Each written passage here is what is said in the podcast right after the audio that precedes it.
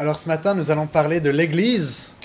Et c'est vrai que ça fait maintenant euh, six mois qu'on a commencé euh, cette euh, vie communautaire, cette nouvelle Église dans le nord de Rennes. On avait commencé officiellement en janvier. Et puis, bah, c'est peut-être le temps, par cette prédication, de faire le point sur notre assemblée, ce qu'est l'Église, aussi selon la parole, et nous réencourager ensemble à poursuivre, à poursuivre.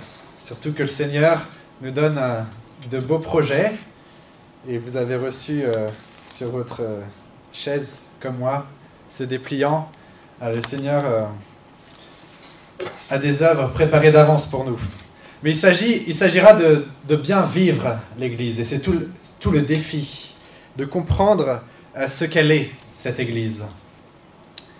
Et je vous propose de prendre un texte dans la première lettre de Pierre, première lettre de Pierre, au chapitre 2. Donc, première lettre de Pierre, chapitre 2. Et le titre de ce message sera L'Église spirituelle. L'Église spirituelle, honorée et exilée. Donc trois parties euh, que j'ai vues dans ce chapitre 2. L'Église est une maison spirituelle. L'Église est honorée par Dieu et l'Église est exilée sur la terre. On verra comment ces, ces trois réalités vraiment euh, sont vraiment d'une importance capitale euh, pour nous aujourd'hui.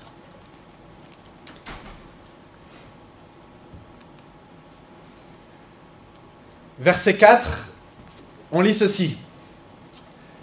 Approchez-vous de Christ, la pierre vivante, rejetée par les humains, certes, mais choisie et précieuse aux yeux de Dieu. Vous-même, comme des pierres vivantes, construisez-vous pour former une maison spirituelle, un saint sacerdoce, afin d'offrir des sacrifices spirituels agréés de Dieu par Jésus-Christ.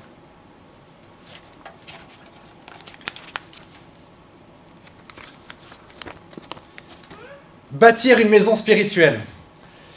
Alors moi j'ai beaucoup appris en regardant euh, mes enfants jouer, et notamment jouer aux jeux de construction. Vous savez, les Lego, ce sont des petits carrés, des petits cubes comme ça qu'on assemble les uns les autres. Et ce que les enfants font toujours, moi-même je l'ai fait, c'est qu'on essaye de faire la tour la plus haute. On prend tous les cubes et on les empile, on les empile, on les empile, jusqu'au moment où ça tombe.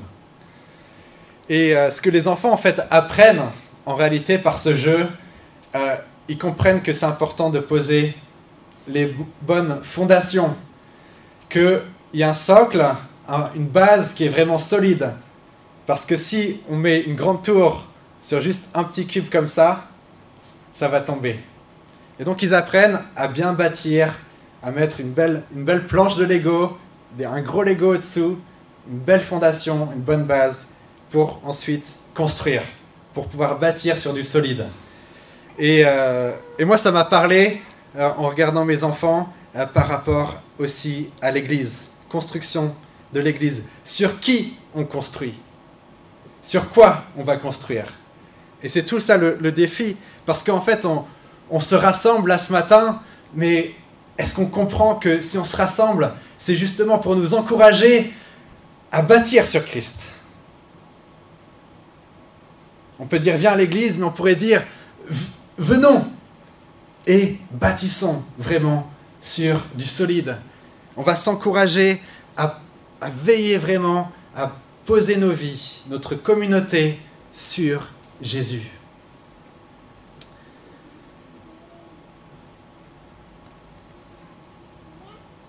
Et il y a un avertissement, en fait, en réalité, euh, dans ce texte aussi.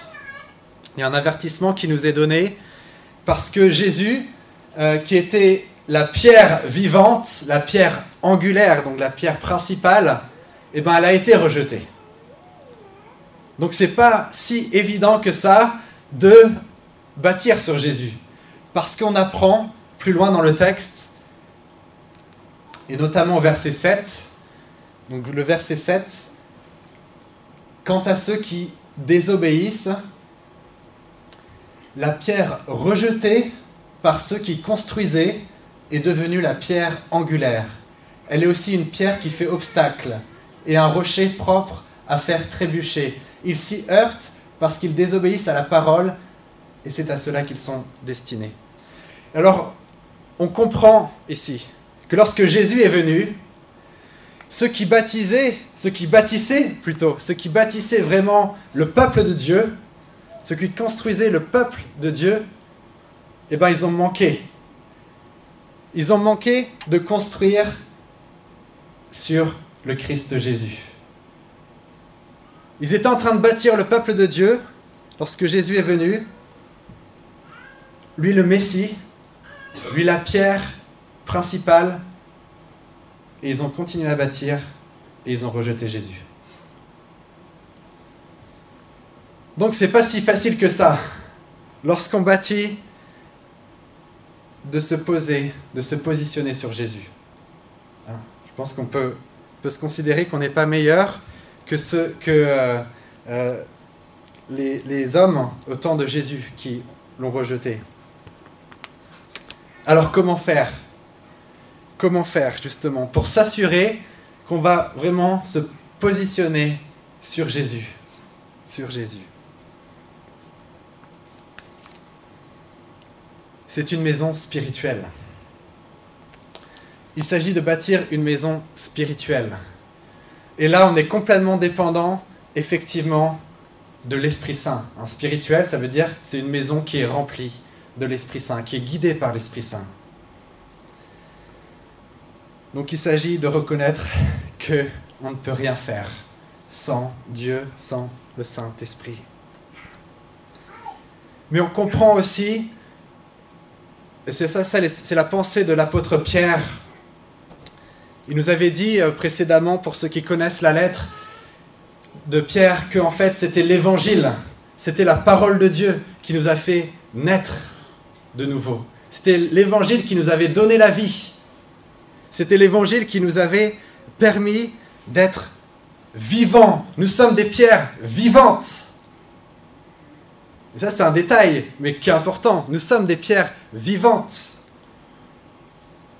Et vous, en tant que pierre vivante, construisez-vous.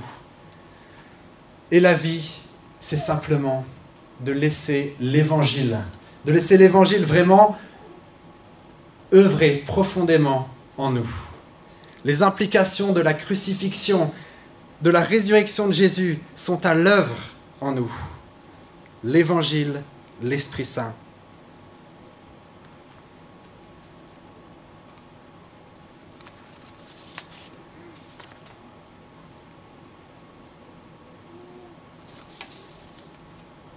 Donc l'Église, si nous devons continuer, et nous devons à se laisser façonner, à construire, il s'agit de revenir sans cesse à cette parole qui nous a donné la vie, mais aussi à l'Esprit Saint qui nous permet d'être vraiment une maison spirituelle. Alors on va, poursuivre. Parce qu'il s'agit aussi de se demander sur quel, sur quel Christ on va bâtir. Parce que ceux qui construisaient à l'époque, le peuple de Dieu, ils n'ont pas reconnu qui était le Messie. Ils continuaient à avoir l'idée d'un Messie, euh, de cette pierre angulaire, le Christ, qui devait arriver, mais ça ne correspondait pas à qui était Jésus vraiment. Vous voyez? Et bâtir l'église de Christ, bah, en église, ça va être justement de se rappeler ensemble qui est vraiment Jésus. Pour bâtir vraiment sur lui, le vrai Jésus, Malheureusement, on a des exemples de gens qui pensent bâtir sur Jésus, mais ils bâtissent sur une mauvaise idée de qui est Jésus. Et c'est là où on a besoin du secours de la parole de Dieu.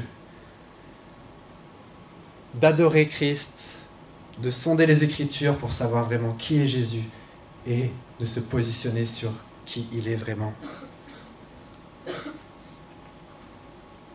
Et l'Église nous aide à ça, par l'adoration, mais aussi par l'enseignement, et par l'encouragement mutuel. Où tu en es, où tu en es dans ta vie avec Christ? approchez-vous de Christ. Est-ce que tu es proche de Christ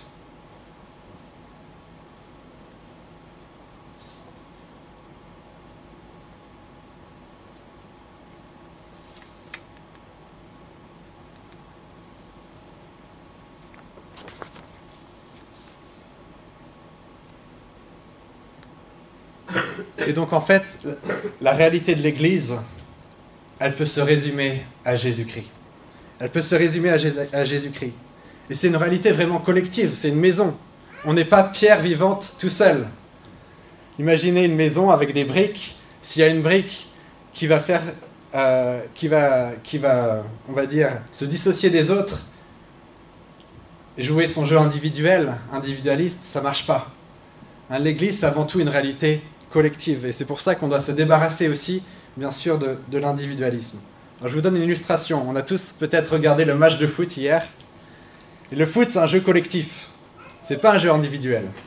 Imaginez que les défenseurs, ils jouent une tactique, et puis les attaquants, ils jouent une autre tactique. Ça va pas fonctionner.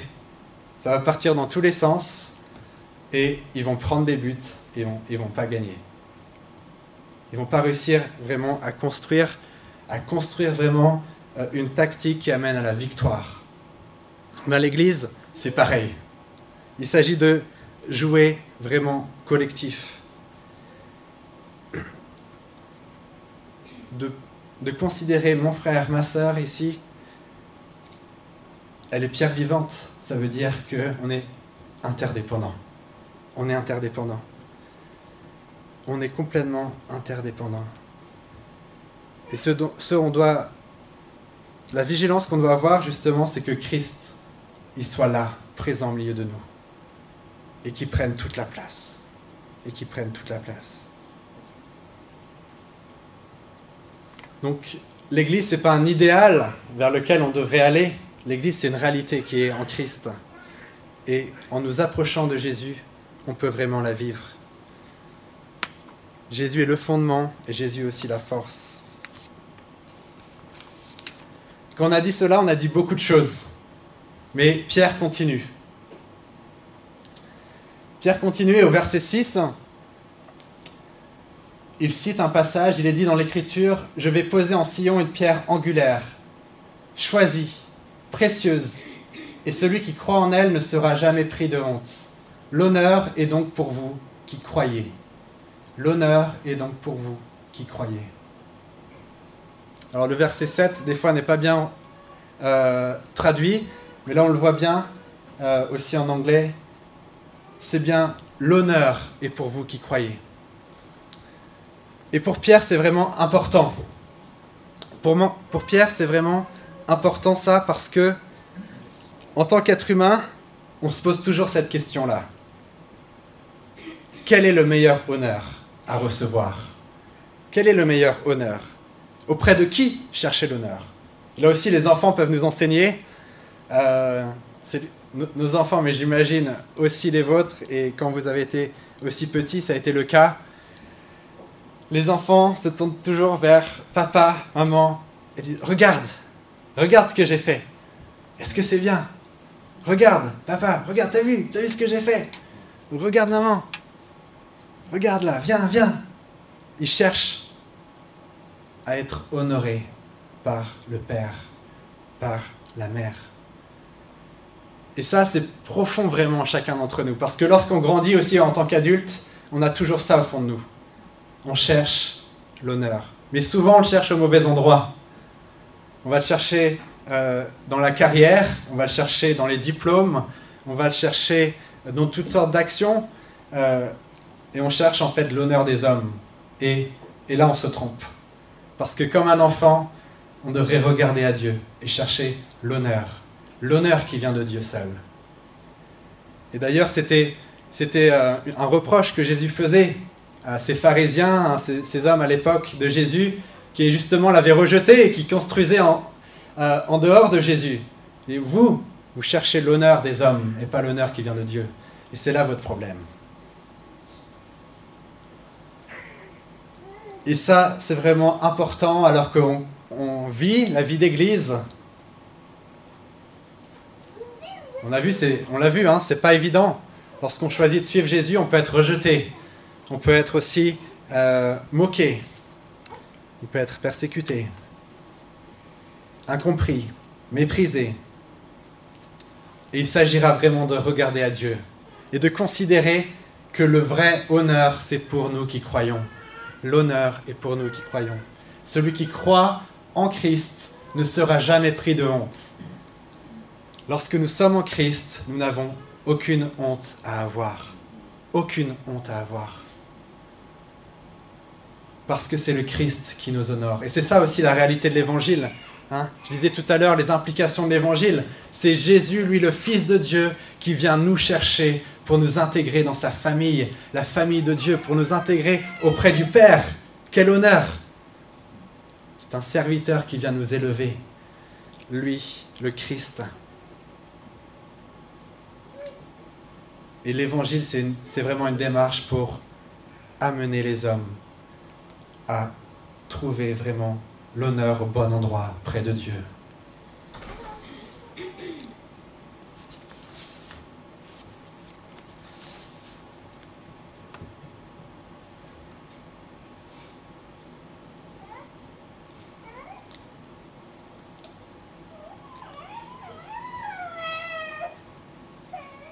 Donc l'Église est une maison spirituelle, elle est aussi honorée, elle est aussi honorée de Christ. Et troisièmement, l'Église, elle est exilée. Mais avant de parler de l'exil, l'apôtre Pierre va écrire ceci. Vous par contre, vous êtes une lignée choisie, un sacerdoce royal, une nation sainte, un peuple que Dieu s'est acquis pour que vous annonciez les hauts faits de celui qui vous a appelé des ténèbres à son étonnante lumière. Vous qui autrefois n'étiez pas un peuple, vous êtes maintenant le peuple de Dieu. Vous qui n'aviez pas obtenu compassion, vous avez maintenant obtenu compassion. Et l'apôtre Pierre y met vraiment un accent particulier à encourager l'Église, à comprendre vraiment son identité. Nous avons été honorés et nous sommes maintenant le peuple de Dieu. nous avons été acquis par le sang de Christ. Nous sommes une nation sainte. Nous sommes choisis. Nous sommes des prêtres. Et il multiplie les expressions tirées de l'Ancien Testament pour nous redire qui nous sommes. Il ne s'agira pas l'oublier. Il ne s'agira pas de l'oublier pour qu'on puisse continuer à être une maison spirituelle. Pour qu'on puisse continuer à être une maison vraiment spirituelle. Il s'agit d'être la pureté du cœur, comme des prêtres royaux. Il s'agit d'être, encore une fois, ensemble. Parce que ce qui va se passer, nous dit-il, Bien-aimés, je vous encourage, comme des exilés et des étrangers sur la terre, à vous abstenir des désirs de la chair qui font la guerre à l'âme. Ayez une belle conduite parmi les gens des nations, pour que sur le point même où ils vous accusent de faire le mal, ils voient vos belles œuvres et glorifient Dieu au jour de son intervention. Les hommes vont nous accuser de faire le mal. Il faut s'attendre à ça. On l'a peut-être pas trop vécu encore, mais il faut s'attendre à ça dans l'avenir. Les hommes nous accuseront de faire le mal. Mais ce que nous dit l'apôtre Pierre ici, c'est que sur le point même où ils vont nous accuser, sur le point même où ils vont nous accuser, certains vont voir nos belles œuvres. Certains vont reconsidérer que ce que nous faisons, c'est vraiment une belle œuvre, et ils vont à leur tour glorifier Dieu. Ils vont à leur tour glorifier Dieu. Et pour Pierre, c'était si important de chercher l'honneur auprès de Dieu.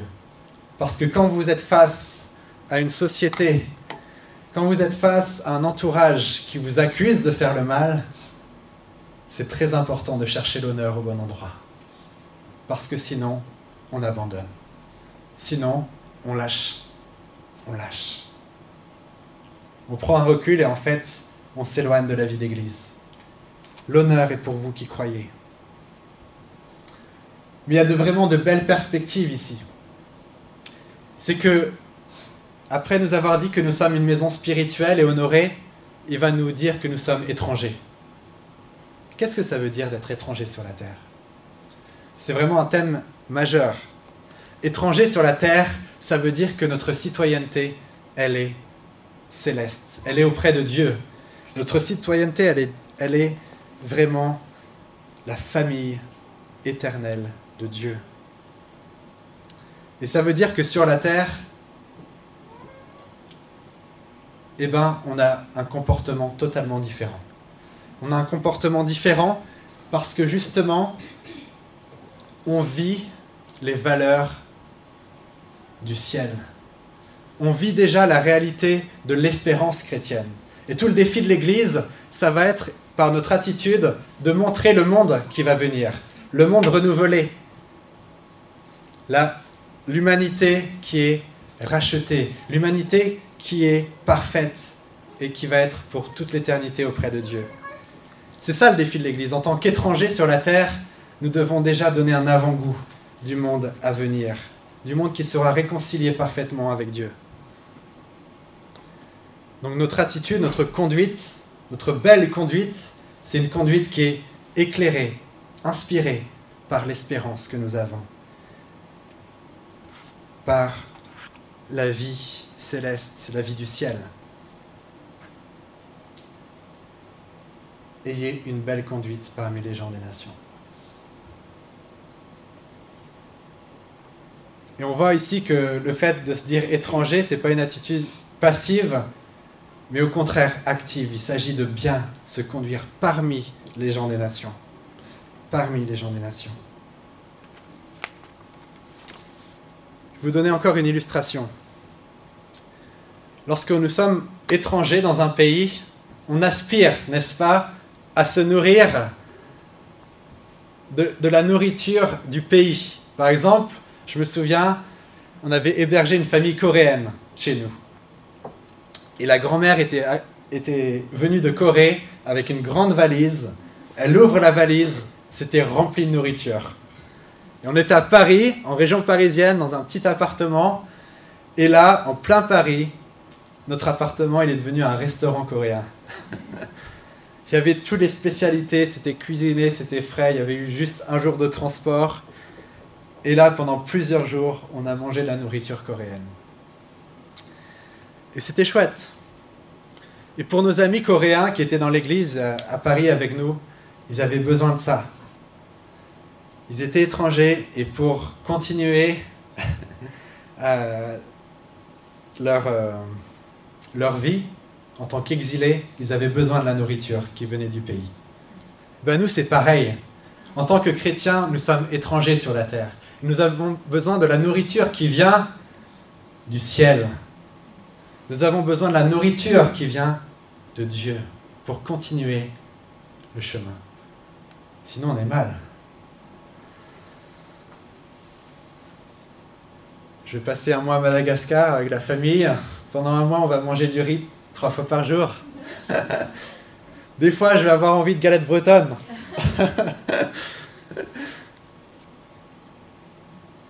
Et euh, si je suis pas habitué, si je me prépare pas, bah, peut-être même je vais tomber malade. Et je vais, je vais avoir les forces qui diminuent. Eh ben, l'Église, c'est pareil. Si on ne veille pas avoir le régime alimentaire de Dieu, eh ben, nos forces, elles vont diminuer, diminuer, diminuer. Et on va être essoufflé, et cette nourriture, vous l'avez compris, c'est la parole de Dieu. Et d'ailleurs, Pierre, avant notre passage ici, si vous relisez la lettre, il avait dit Désirez le lait pur de la parole de Dieu. Désirez-le, parce que c'est avec cette, cette parole de Dieu comme nourriture que vous allez croître, que vous allez grandir, que vous allez avoir la force Et quand on a un bébé, c'est remarquable ce verset. Parce qu'on donne du lait, du lait, du lait. Et le bébé, il grandit, grandit, grandit. Il développe ses capacités, il s'épanouit, il commence à apprendre à parler, à marcher. Et on doit avoir aussi vraiment cette vigilance. en tant qu'Église, de nous nourrir de cette nourriture, de l'état étranger qui est le ciel, de notre état, de notre pays, pour avoir vraiment la force, la force de persévérer, la force de persévérer dans une belle conduite, parce qu'il y a une guerre qui se joue. C'est un combat spirituel. Il y a une guerre qui est faite contre notre âme. Et ce qui va nous donner la force, c'est la parole de Dieu, de nous nourrir de la parole de Dieu. Ensemble, bien sûr. Ensemble.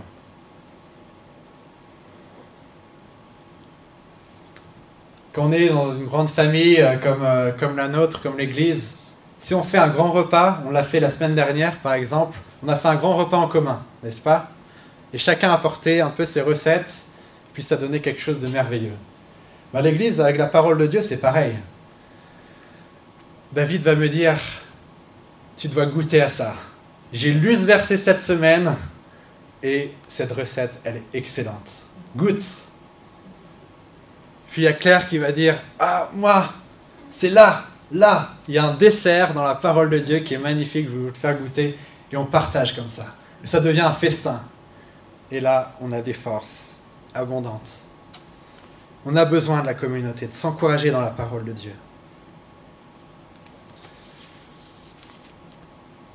Souvenons-nous, nous sommes des étrangers et nous avons besoin de la nourriture du ciel.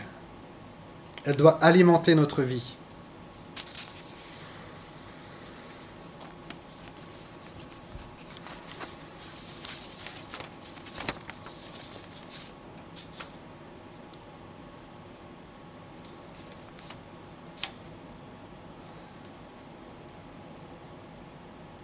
Ça demande aussi de la patience d'être étranger sur la terre.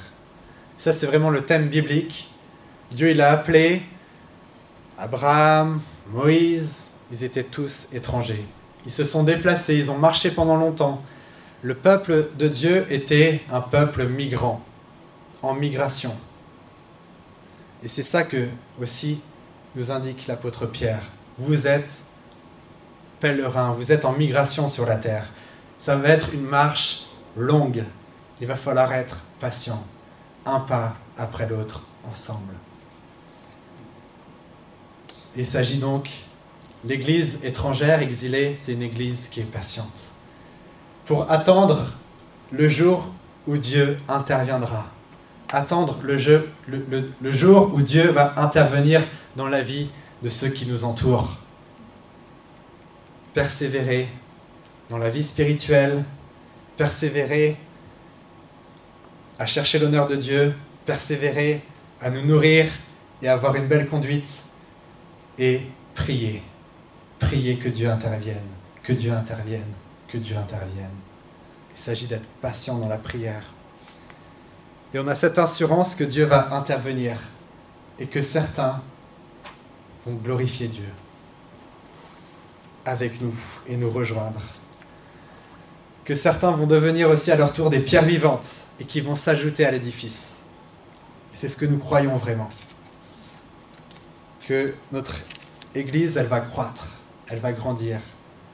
Et on veut aussi accueillir de nouvelles pierres vivantes. C'est aussi l'idée d'une maison, hein. une maison spirituelle, une maison, c'est on accueille. Bien sûr, on accueille la présence de Dieu, mais aussi on va accueillir de nouvelles personnes issues de toutes les nations. Et ça sera mon point, ma, conclusion, c'est lorsqu'on lit la suite de cette lettre, et je vous invite à le faire, Pierre continue à parler d'honneur. Donc il nous a dit que l'honneur était pour nous, qui croyons, mais il va continuer au chapitre 3, il va dire honorer tous les hommes. Honorer tous les hommes. C'est ça la belle conduite parmi les gens des nations. D'honorer tous les hommes. Ne pas faire de favoritisme, honorer tous les hommes et de les accueillir dans cette maison spirituelle en les honorant. L'apôtre Pierre aussi va parler d'honneur pour la vie familiale. Il va dire honorez votre femme. C'est un thème majeur de cette lettre. Il s'agit, de même que nous avons été honorés par Dieu, d'honorer notre prochain et que l'honneur aussi se vive dans la famille. Je vous invite à, nous arrêter là et à passer un temps dans la prière. Prions ensemble. Merci Seigneur vraiment pour euh, ta parole. Elle est riche, elle est, elle est profonde et les mots euh, sont difficiles à trouver pour dire combien cette réalité de l'Église est grande. Merci Seigneur Jésus parce que tu es la fondation, la pierre angulaire sur qui nous devons euh, tout bâtir. Aide-nous Seigneur en tant qu'Église à continuer à vraiment ensemble à nous positionner sur toi. Remplis de l'Esprit, que nous puissions, Seigneur, chercher à être honorés de toi, considérer que nous le sommes déjà en Christ. Nous avons un honneur infini. Aucune honte ne peut nous toucher.